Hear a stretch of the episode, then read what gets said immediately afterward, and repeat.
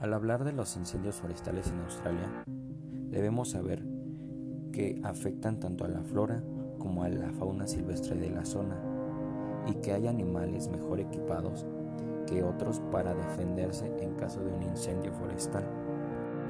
Estos incendios afectaron principalmente a especies como el loro de tierra occidental, a la zarigüeya de Leadville, la cual está en peligro crítico de extinción, a el maluro maya, quien es un pájaro que no puede volar muy lejos, la rata canguro de Gilbert.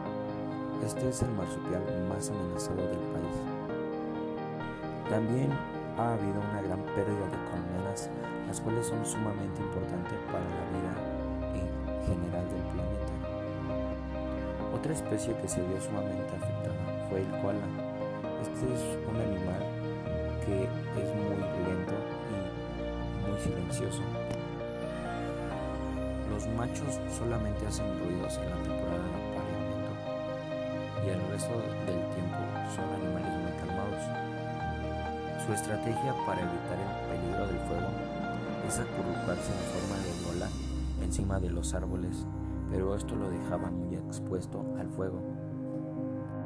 En internet circula un video en donde este marsupial es sacado de las llamas por una señora en el video se escuchan gritos de dolor del koala y como lo mencioné anteriormente, este es un animal muy silencioso. Aquí grita de una manera que podemos observar y comprender lo catastrófico que fue para ellos esta situación.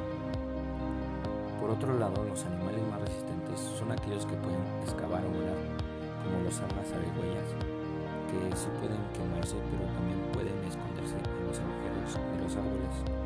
Otra especie son las serpientes que tienen ahí por debajo de la tierra para protegerse. Los canguros y los volarines.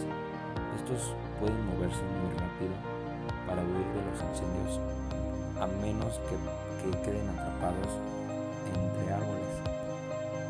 Otro animal son las gonas. Estos son grandes reptiles carnívoros que en realidad pueden ver beneficiados por los incendios. Estos salen de sus madrigueras después de un incendio y escogen animales heridos, como por ejemplo pájaros quemados.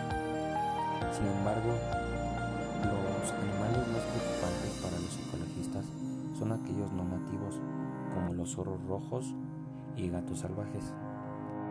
Los gatos salvajes pueden moverse 20 kilómetros de un área no quemada hasta el borde de un incendio. Esto les abre el terreno para su casa. Incluso se han llegado a ver halcones recogiendo ramitas en llamas, volando a áreas de hierba no quemada y arrojándolas para poder iniciar un nuevo incendio y así poder facilitar su, su caza de pequeños de pequeñas lagartijas o insectos. En la naturaleza siempre habrá una evolución diferente en cada especie, teniendo como consecuencia ciertos grupos de especies que se verán beneficiados o afectados por este mismo. Esto es lo interesante y lo bonito de la naturaleza.